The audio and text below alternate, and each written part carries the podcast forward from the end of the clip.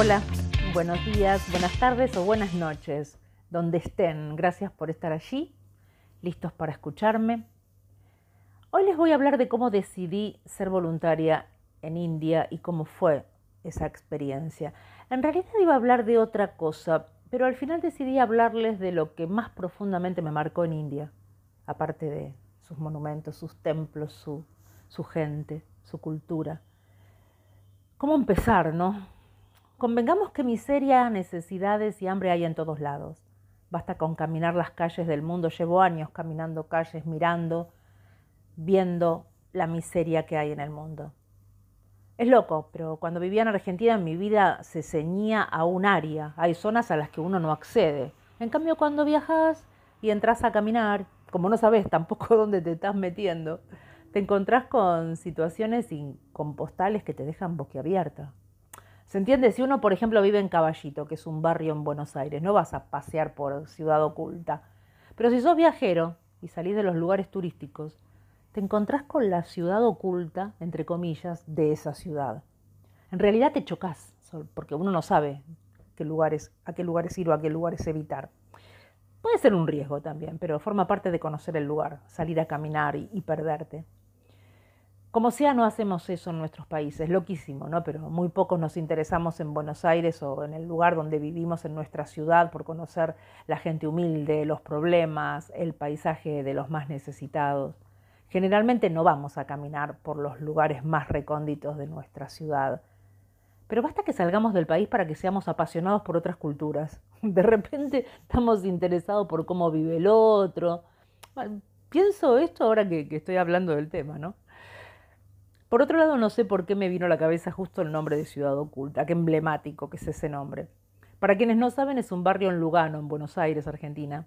Se llama así porque era difícil ver el asentamiento desde la avenida Eva Perón, que es una avenida muy importante en esa zona, de Lugano, y las primeras casas se construyeron detrás de los muros de una fábrica de cuero abandonado que había quebrado y quedaba sobre la avenida Eva Perón. Donde empezaba la en ese entonces llamada Villa Miseria, ahora no se lo llama más Villa Miseria, no sé exactamente, creo que son barrios, no sé qué otro nombre le han puesto ahora. Esta Villa Miseria Ciudad Oculta. Estaban las vías del tren y ahí terminaba un barrio de casas bajas de clase media y por la ubicación no se podía ver ese asentamiento de villas. Más allá de que no se pudiera ver desde la avenida eh, Eva Perón, eh, creo que su nombre es emblemático en el sentido que muchos gobernadores de mi país, de Argentina, han hecho sobrados esfuerzos por ocultar la pobreza. Lo que no se ve no existe. Es más, ocultarla del extranjero, como fue el caso de una villa que cuando fue la Copa del Mundo en 1978, el intendente Cacciatore, bajo el régimen del dictador Videla, hizo construir un muro que escondiera la villa de emergencia de los ojos de los turistas extranjeros, ya que estaba en el camino obligado rumbo al aeropuerto internacional de Seiza. Qué loco, ¿no? Pero en India no se oculta nada, está todo ahí, moviéndose obscenamente a los ojos de todos nosotros. ¿Cómo esconder? ¿Cómo esconder más de 300 millones de pobres? El impacto es tremendo, y no solo en las grandes ciudades, donde obvio se concentran más cantidades que van en busca de trabajo, de ese trabajo que es muy difícil encontrar. Lo mismo pasa en los pequeños pueblos, Caminás 10 minutos para afuera del centro turístico y te encontrás con unas carencias tremendas. Al pobre en India solamente puedo compararlo con el más indigente pobre de la zona más pobre del recóndita del interior de Argentina, ¿se entiende? No hay punto de comparación. La pobreza es tan extrema, es tan generalizada, que no, no tienen ninguna necesidad básica satisfecha. Se visten literalmente con, con harapos, están sucios, delgados, es muy impactante verlos mendigando, aunque la mayoría están simplemente sentados en la calle con la mano extendida. Son tantos que no puedes ser indiferente, es imposible. Es imposible ayudar a todos también, pero también es imposible ignorar. Ignorarlos. Una amiga que me dio ese consejo, ignorarlos, para que no arruine mi estadía en India, y porque veía que me impactaba demasiado, y porque básicamente no podemos solucionar el problema. Pero la verdad que ser indiferente no es una característica de mi personalidad, así que siempre que pude, a mi manera, yo ayudé. Un poco, mucho, siempre tendiendo un lazo entre el otro y yo. Una moneda, una comida, una botella de agua, una propina, una sonrisa, algo. pero nunca, nunca indiferencia. La primera ciudad que visité luego de Delhi fue Jodhpur, en el estado Rajasthan, donde debo decir que están los lugares más bellos de la India, que jamás verás esos lugares, esos monumentos, esos palacios, esos fuertes. Y las escenas que vi en ese pueblo se repetirán en el resto de India. En el, en el centro, pequeño, hay un mercado, todos los puestos de venta alrededor de ese mercado, sobre todo venden ropa y comida. Saris, vieron esos vestidos que usan las, las indias, esas telas en las que se envuelven con tanto arte. A veces alfombras, depende de la zona, o algunos souvenirs, mucha, mucha gente. En horas picos hasta imposible caminar por las bicicletas, las motos, los coches, los puestos en sí que se mueven y mucha gente pobre pidiendo o trabajando de cualquier cosa por monedas. Y si te alejas un poco más, vas a ver las casas humildes que son chozas algunas, techos de paja, gente bañándose con tachos de agua o en ríos o bañándose en las puertas de las casas, cocinando con leña, y sobre todo viviendo de nosotros, del turista, del extranjero. Porque la belleza de la India son tantas palacios, fuertes, templos, monumentos, mausoleos, todo de una belleza impactante, impresionante. Una industria del turismo muy grande, porque aparte es muy barato para el turista, sobre todo para el turista europeo, pero rodeado de una pobreza también impactante. Entonces verás los turistas llenando las calles, y llenando las esperanzas de esta gente que espera que le compres algo, que se te caiga una moneda, que los mire, que les regales algo, que algo les cambie la vida. Esas realidades van a competir en todo mi viaje por India. Pobreza, necesidades y turismo. Por eso siempre vuelvo a lo mismo. Una cosa es el turista y otra el viajero. Y por eso insisto en ir a la India con tiempo. La actitud del turista a veces es tan fea. Lo digo como extranjera que me avergüenzan a veces ver las naricitas fruncidas, la indiferencia, el miedo, el asco en la cara, con un plato de comida, con un olor. No exagero, esto, esto es muy común, ¿eh? Y entiendo que si vas por 15 días no quieres echar a perder tu estadía rodeada de pobres. Entendemos que es una ironía lo que estoy diciendo, por favor, ¿no? O porque los mismos guías de turismo te tratan como un bicho en extinción al que hay que sobreproteger de un peligro que aparte no existe. Entonces los turistas no, se van a, no van a salir de los circuitos que escogieron en el tour y solo se van a quedar con un montón de selfies hermosas frente al Taj Mahal. Y esto es muy interesante y diferente a otras zonas pobres que he visitado en Latinoamérica, por ejemplo, y es que no hay peligro. Te verás te van a ver caminando con una cámara de 500 dólares, colgando eh, un celular de 200 dólares o trabajando en un bar con tu laptop de 1000 dólares o luciendo zapatillas Nike última edición y nadie, nadie te va a robar. No pasa. Y no hay policía, salvo en las ciudades grandes o centros muy turísticos y, muy poca. Y si vas tierra adentro, o sea, he caminado por calles de tierra sin fin, he dado con escuelas rurales, he dado con unos templos hermosos escondidos en el medio de la nada, nadie me ha acosado ni tratado de robar. ¿Me han mirado? Sí. ¿Me han sonreído? Sí. ¿Me han hecho preguntas? Sí. ¿Me han pedido selfies con sus teléfonos de pantalla rota? Sí. Pero nunca viví una escena de violencia o de miedo. Y no soy la mujer maravilla que no le teme a nada, ¿eh? Ahora, siempre repito, yo hablo de mi experiencia, ¿no? Sino de qué voy a hablar. La única vez que me robaron en cinco años viajando fue un turista extranjero en un hostel. En Mangalagiri, caminando sin destino, encontré una mujer, esto es en el centro de Mangalagiri, en el centro de este pueblo. Una mujer que cocinaba roti en la puerta de la casa, sentada en el piso con un mechero. El roti es una especie de panqueque un poquito más grueso con harina de trigo, agua y sal, pero el sabor y la textura es diferente, no es un panqueque, no se parece a nada. Tenía ahí su casa, vos veías a sus nietos que iban, venían, se vestían por ir a la escuela. Todos los vecinos le compraban a ellos, a ella. Los vendía por 5 rupias, eso es más o menos 50 centavos de dólar, 60 centavos de dólar. Nada. Esto lo vas a ver en todos lados. Todos se la rebuscan con algún puestito en la casa, en la calle, en la ventana. Venden comida, claro, eh, todos la pueden hacer y todos necesitamos comer. Así que es un muy buen negocio. Yo iba ahí de vez en cuando, desayunaba con ella, me sacaba fotos con los niños de la cuadra, contestaba las mismas preguntas de siempre. Todos se reían de mí por ser distinta, porque me veían distinta, con tatuajes, pelo rubio. Yo, chocha, yo, feliz.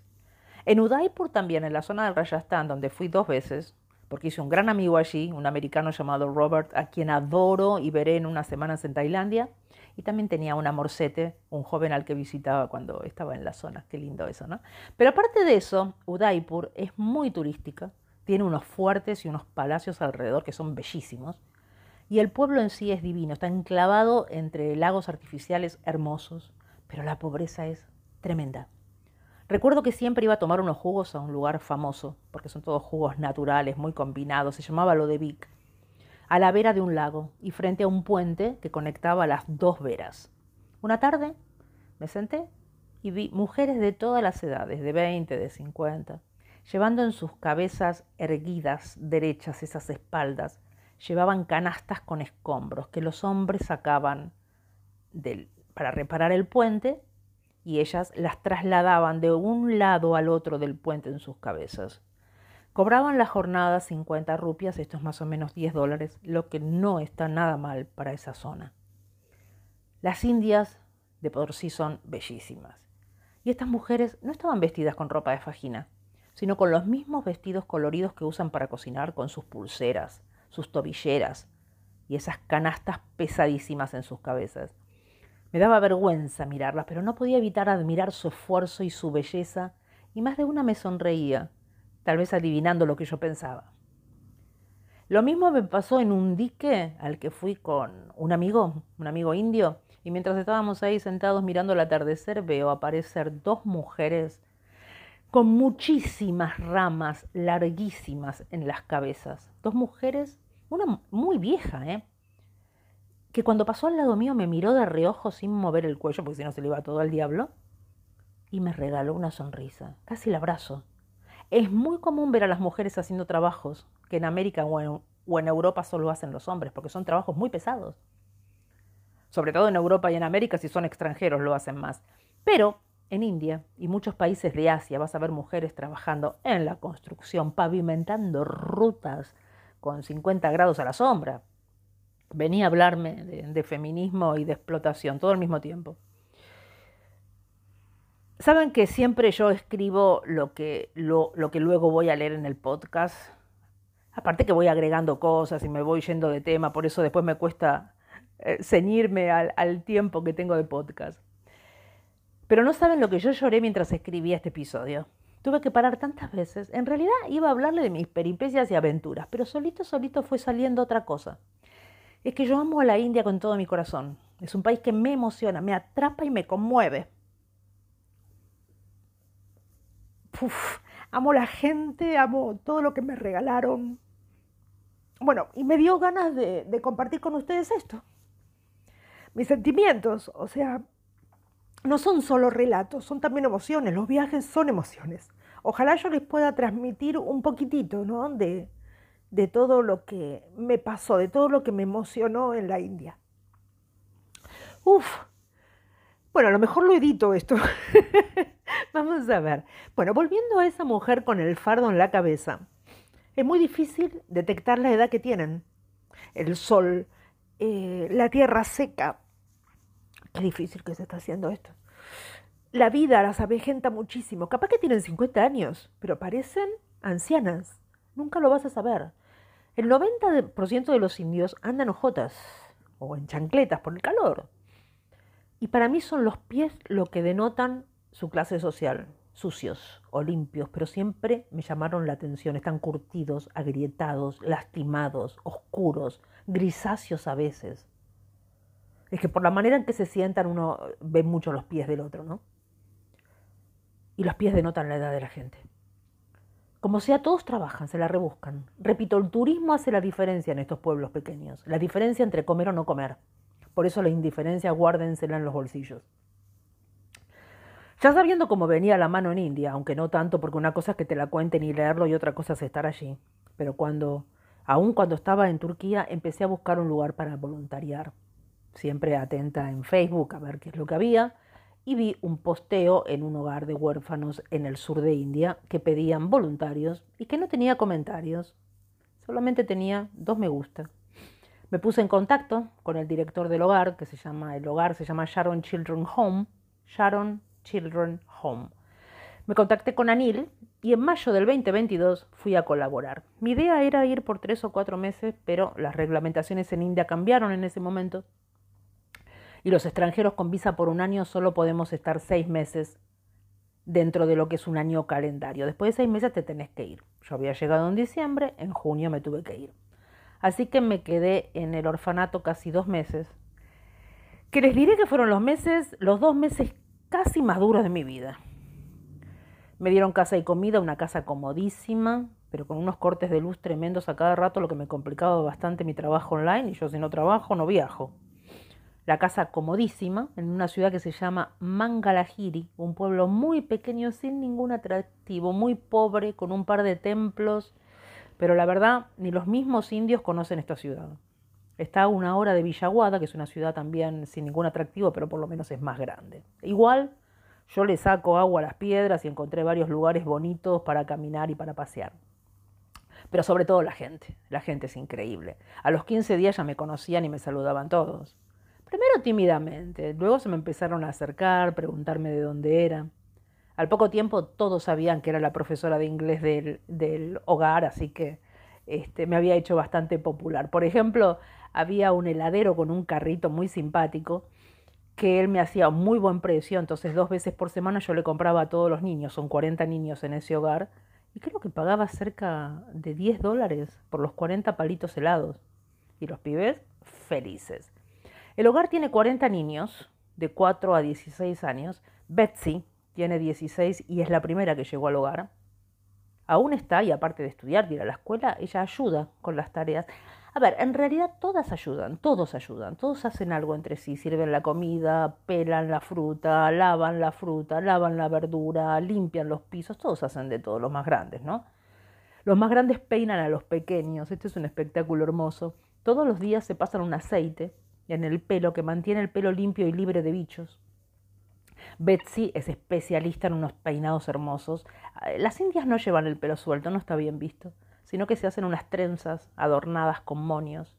Y las niñas siempre lucen unos peinados hermosos. Mismo si vos vas a un templo, yo que soy de tener el pelo suelto, para ir a un templo muchas veces te piden el pelo recogido. Em, también ahí trabaja la hermana de Anil, que se ocupa de la comida, y tienen unos tuk-tuks, ¿vieron esas motos tipo autito, con una carcasa tipo autito, que los llevan a los, a los colegios, los lleva y los buscan a la escuela todos los días. Y también un grupito de 8 o 9 van a danza tres veces por semana. Hay un par que son unas bailarinas increíbles. Tienen tres o cuatro niños muy pequeñitos. Poco antes de mi llegada llegó al hogar Sretia, que calculamos que tiene cuatro años, la trajo la policía, que la encontró deambulando en la ciudad, en Villaguada, a la vera de una autopista, descalza y llorando. Es una niña de una ternura y una sonrisa tatuada en la cara que no se puede creer. Muchos de los niños del hogar tienen familia, o tienen madre soltera, o padre, con mujer que se fue, que los abandonó. Muchos casos de violencia infantil y, y violencia entre los padres. Algunos solo tienen a sus abuelos que apenas pueden mantenerse a ellos mismos y otros niños no tienen a nadie. A ver, yo soy adoptada, o sea que a mí también me abandonaron en Córdoba, en Argentina, cuando tenía días de vida, así que créanme que sé de qué se trata y cómo uno debe aprender a vivir con ese abandono que es tan difícil a veces de entender.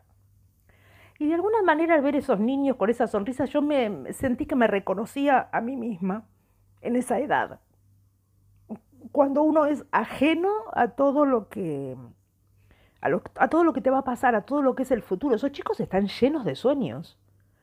A ver, las clases de inglés son más que nada una excusa para que hagan algo, para que se diviertan. Algunos aprenden un par de palabras, pero nada más.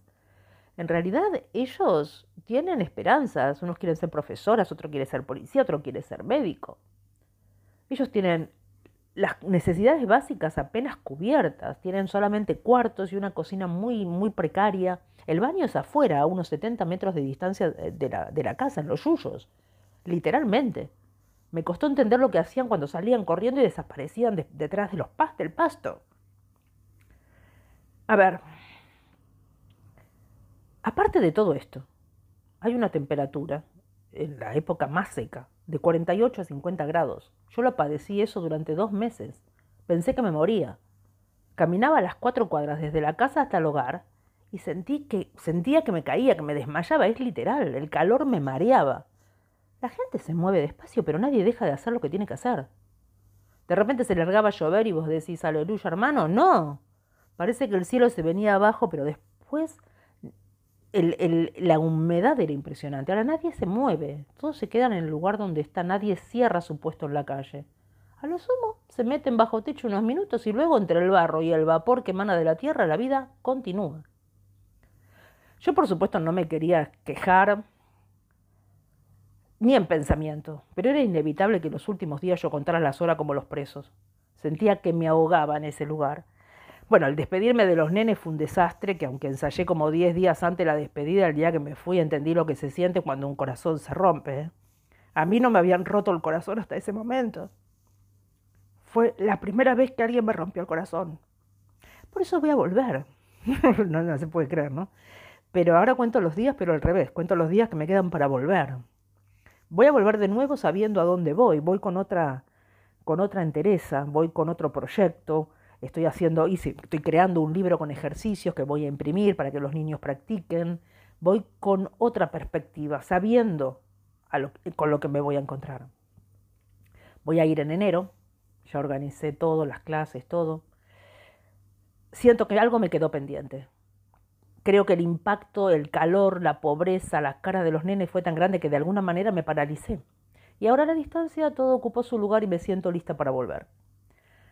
Me sigo ocupando de las redes de, ese hogar, del Instagram y del Facebook para promover la obra que hacen, difundir fotos, para que la gente done y colabore con lo que pueda. Porque a mí yo me encuentro muchos turistas, muchos extranjeros en el camino, que ay, qué lindo que haces, qué lindo lo que haces, pero nadie te da un mango, nadie les dona un peso, es tan difícil.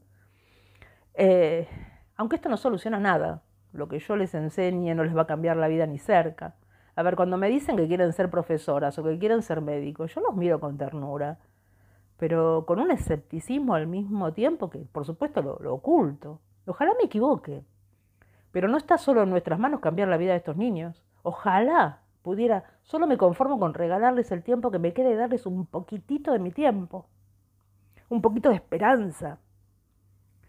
Porque también si seguimos pensando que no podemos cambiar nada y por eso no hacemos nada, seguro que no cambia nada. O sea, estos 40 pibes a mí me cambiaron la vida. O sea que yo creo que también, de alguna manera, les puedo cambiar un poquito la vida a ellos y ustedes también. ¡Wow! ¡Qué podcast raro! Los abrazo mucho, mucho, mucho. Les agradezco que me hayan escuchado si es que terminaron este podcast, porque me parece que no lo voy a editar. Ojalá puedan ir algún día a la India y si quieren colaborar con Sharon Children Home, pueden buscarlos en, en Instagram y colaborar con ellos. Quien dice algún día pueden ser voluntarios y doblarle el brazo al destino, que de eso se trata. Gracias. Abrazo viajero para todos y todas. Chao.